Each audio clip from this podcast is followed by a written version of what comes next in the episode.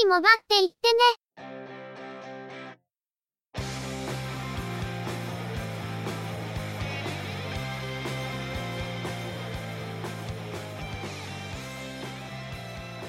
通信業界、モバイル、IT に関するニュースや話題を取り上げ、中の人が意見を述べたり、製品レビューまがいのことをしたり、様々な体験について、ご紹介していくポッドキャストです。ゆくもばのおしゃべりはすべて、合成音声によってお送りしています。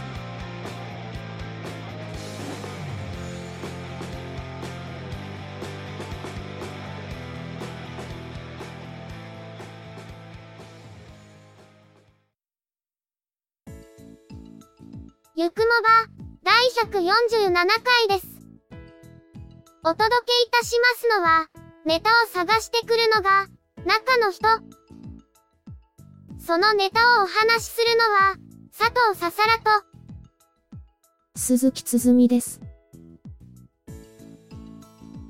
2月18日から、劇場版、ソードアートオンライン、オーディナルスケールの公開が始まったようで、バックスペース FM の松尾さんも見に行かれたという話をされていましたね。ソードアートオンラインは、VR、仮想現実を題材として扱っているし、今回の劇場版は AR、拡張現実を題材にしているということで、最近 VR を取り上げることが多いバックスペース FM さんにはうってつけのタイトルですね。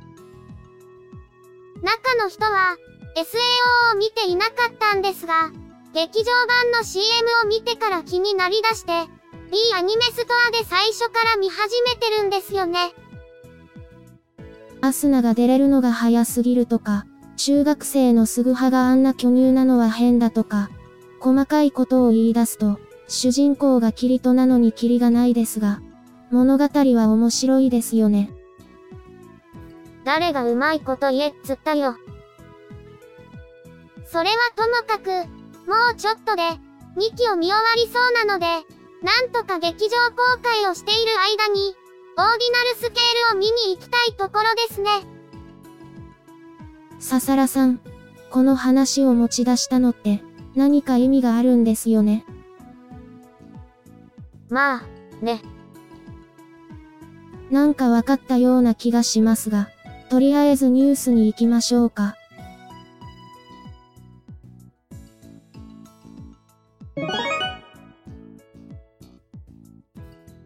それでは、今回のニュースです。トリニティは、好みのカバーを組み合わせて使えるスマートフォン、ニュアンスネオの後継モデル、ニュアンスネオ、リローデッドを5月に発売することを明らかにし、2月20日から購入受付を開始しました。ニュアンスネオシリーズは、コアと呼ばれる本体に、別売りのカバーを装着して使用するというスマートフォンですが、初代モデルに搭載された OS が Windows 10モバイルであったのに対し、今回のリローデッドは Android 7.0に変更されました。初代モデルから形状を変更していないため、すでに発売されているカバーをそのまま流用できますが、中身は生活防水、お財布携帯、指紋認証といった新機能を追加するなど、大幅な強化が図られています。お財布携帯の対応サービスについては、提供企業との交渉中とのことで、決まり次第改めて発表されるようです。防水性能については、コアは IP54 相当の防水性能を持っていますが、カバーは防水仕様ではないため、カバーに使用されている素材によっては、濡れるのに耐えられない場合があります。ディスプレイは5.2インチ、フル HD 解像度の、シャープ製鏡額縁液晶、使用されているカバーガラスは、アサヒガラス製のドラゴンテイルプロを採用しています。指紋認証センサーは、ディスプレイの下側に搭載。CPU は、スナップドラゴン 625MSM8953 メモリーは 3GB メモリーは 32GB 外部端子は USB Type-C になり、クイックチャージ3.0に対応。アウトカメラは1300万画素。インカメラは800万画素。どちらもソニー製の CMOS センサーを搭載。OS は Android 7.0を最小限のカスタマイズに留める形で搭載しており、製品サイクルが続くうちはアップデートを提供したいとのこと。Google が毎月提供しているセキュリティアップデートについても順次対応する方針であるとのことです。モバイルネットワークは、新たに au ボルテに対応、NTT ドコモやソフトバンクのボルテについては検討中としています。なお、対応周波数帯は、国内の主要周波数はしっかりサポート。SIM カードスロットのサイズがマイクロ SIM となっており、ナノ SIM 用の変換アダプターが付属するとのことです。別売りのカバーに新しいデザインが追加されたほか、初代モデルは値下げして継続販売になるとのことです。NuAns NEO の後継モデルが出ましたが、今度は、やっぱりと言うべきか、 Android を搭載してきましたね。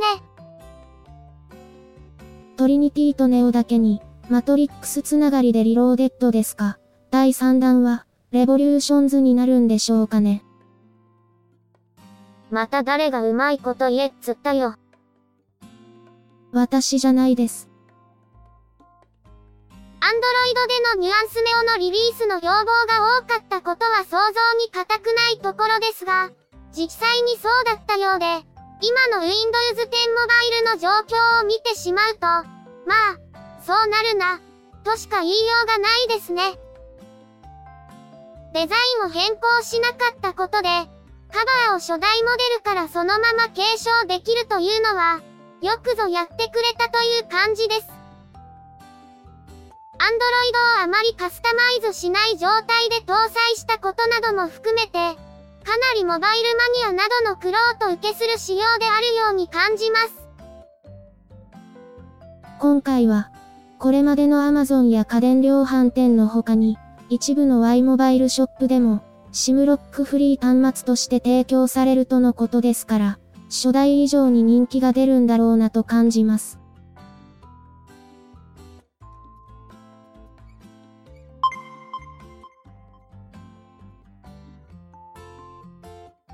ソニーモバイルコミュニケーションズは、音声案内や音声操作に対応した Bluetooth ヘッドセット、エクスペリアイヤーにおいて、劇場版ソードアートオンライン、オーディナルスケールとのコラボレーションを実施し、Xperia Ear の音声を、同作のヒロイン、アスナの声に変更できるプラグイン、 Xperia Ear プラグイン、アスナを、3月17日から配信することを明らかにしました。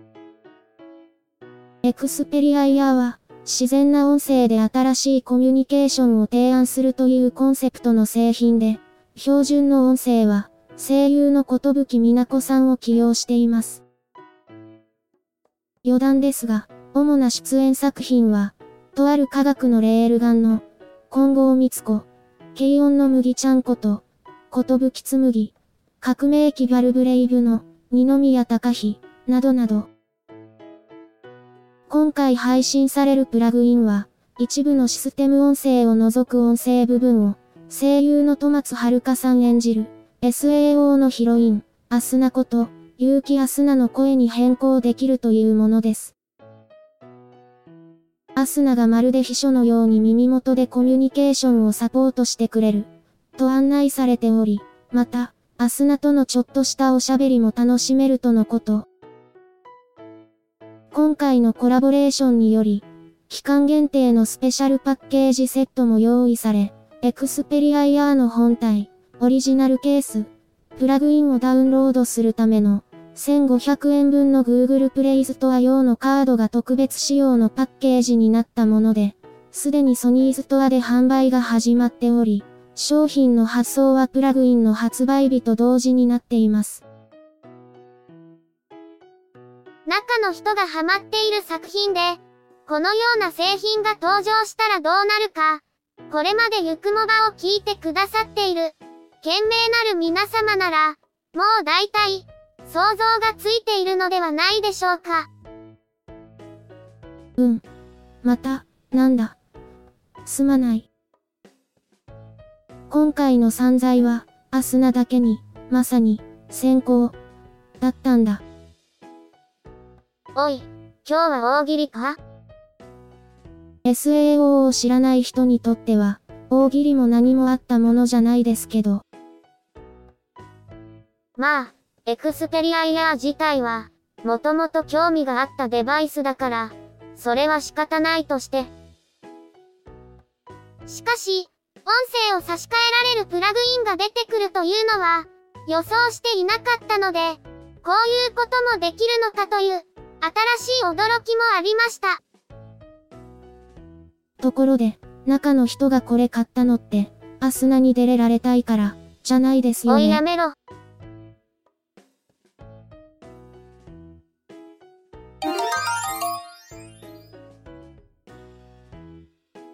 NTT ドコモは、ビルなど、屋内に設置している、日立国際電気製の屋内専用基地局の一部で、装置カバーが燃える事故が発生していたことを明らかにしました。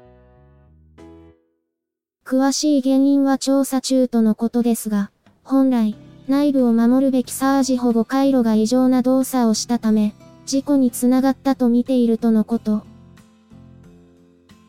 事故を起こした装置、MOF2007 は、全国927施設、約3万5500台が設置されているとのことですが、昨年11月に焼損事故が発生、その原因調査で、サージ保護回路周辺で異常な動作をすることがある可能性に行き着いたとのこと。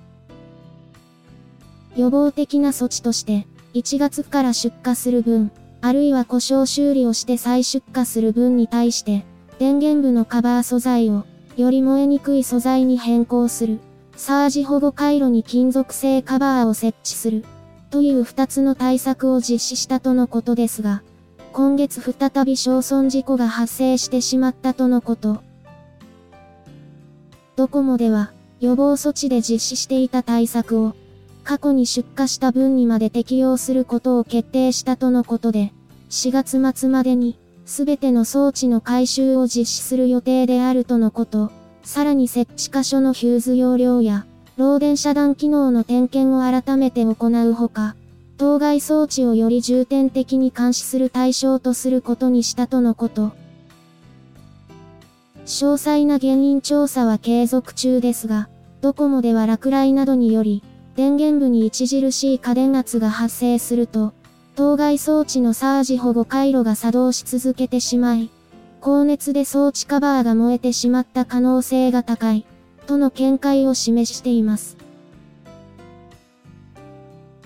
ドコモの屋内基地局って、まだインクスって呼んでるんでしょうか ?MOF、モフとは、親となる基地局からの信号を光ファイバーで中継伝送する装置で、ドコモのプレスリリースでも、今回の装置は中継機と表記されています。中の人の基地局装置構成の知識って、10年前くらいで止まってる気がするので、実際の構成とは若干違うかもしれませんが、頻繁に発生するようなことでもないとは思いますが、基地局関連の装置って、普段は人の目が届きにくいところが多いので、そういう場所で発煙や発火が発生するというのは、考えるだけでも怖い状況です。しかし、回収作業は順次実施されるということなので、必要以上に恐れることではないのだと思いたいところです。今回のニュースは、以上です。さて、中の人の SAO のぼせの件はともかく、今回は2件もコメントをいただいていますので、ご紹介させていただければと。まず最初のメッセージは、ベガさんからいただきました。ありがとうございます。こんにちは。現在ドコモのスマートフォンを使用しています。今月2年契約が終わります。あまりスマホは使わないので最新の端末も必要なく、現在の端末を使用し MVNO に乗り換えることにしました。いろいろと調べましたが、大手キャリアのような通話品質で完全かけ放題は、私が調べた範囲ではありませんでした。以前に比べて電話をかけなくなったとはいえ、いろんな問い合わせで電話することはやはりあると思います。フリーダイヤルがあっても、携帯からは使用できないことも結構あります。それにコールセンターはいきなり人が出てくることは少なく、最初は自動音声を聞いて必要な要件に該当する数字を数回押して、やっと人につながると思いきや、今度は、電話が混み合ってます、のガイダンスが流れて、待たされるケースも多々あります。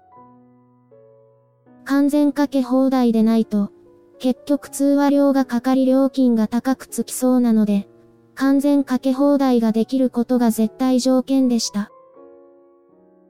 完全かけ放題で料金を安くする方法がないか、さらに調べました。月々サポートが終わった場合、かけ放題のみの契約も可能なようです。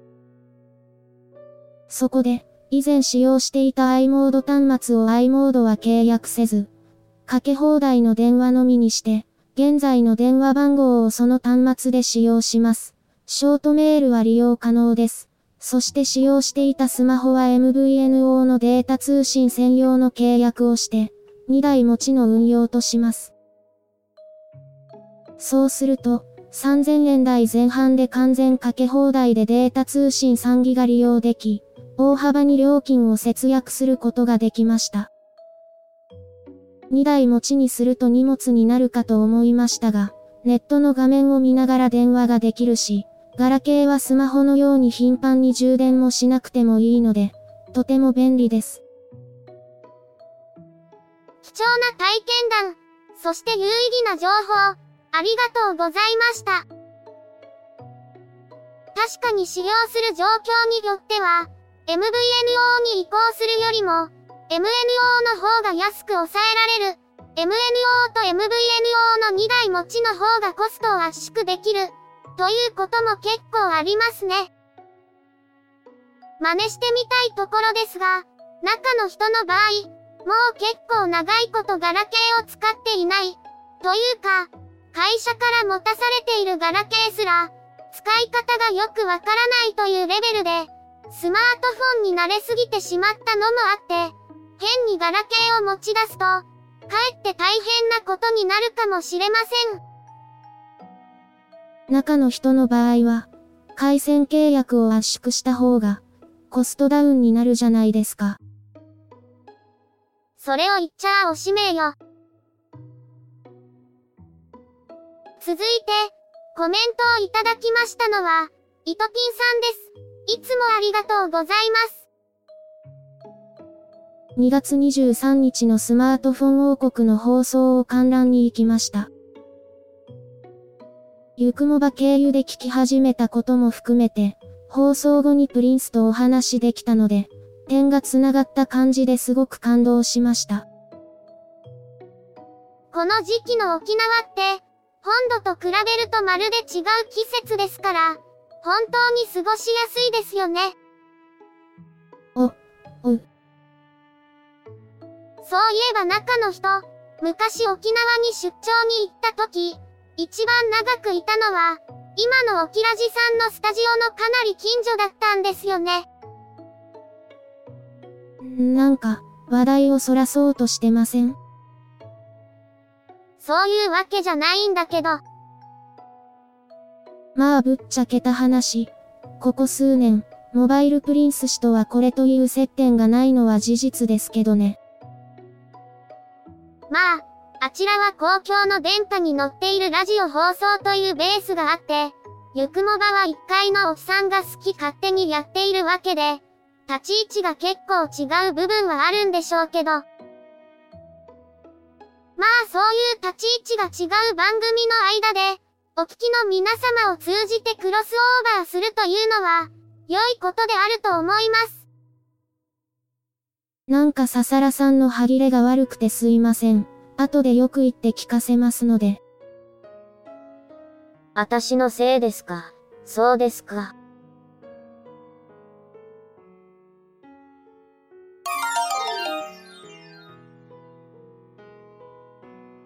ゆくもばでは、お聞きの皆様からの、ご意見、ご感想などのコメントをお待ちしています。iTunes、iOS のポッドキャストアプリからのカスタマーレビューの書き込みのほか、ブログ、Facebook ページへのコメントの書き込み、Twitter アカウントへのリプライ、DM、ハッシュタグ付きのツイートなど、様々な方法を用意しています。いずれの方法でも、いただいたコメントは、中の人はちゃんと目を通していますので、遠慮なくコメントいただけると嬉しく思います。また、いただいたコメントは、ゆくもばの中で紹介させていただければと思っています。ツイッターのアカウントは、at yukumoba、ハッシュタグは、シャープ yukumoba です。ブログ、Facebook ページなどは番組名でググったら出てきますので、ぜひ検索してみてくださいね。また、YouTube 動画へのいいね評価、チャンネル登録、コメントもいただけると、続けるモチベーションにつながりますので、ポッドキャストともども、どうぞよろしくお願いします。それでは、今回はこれで失礼いたします。また次回、皆様のお耳にかかれますように。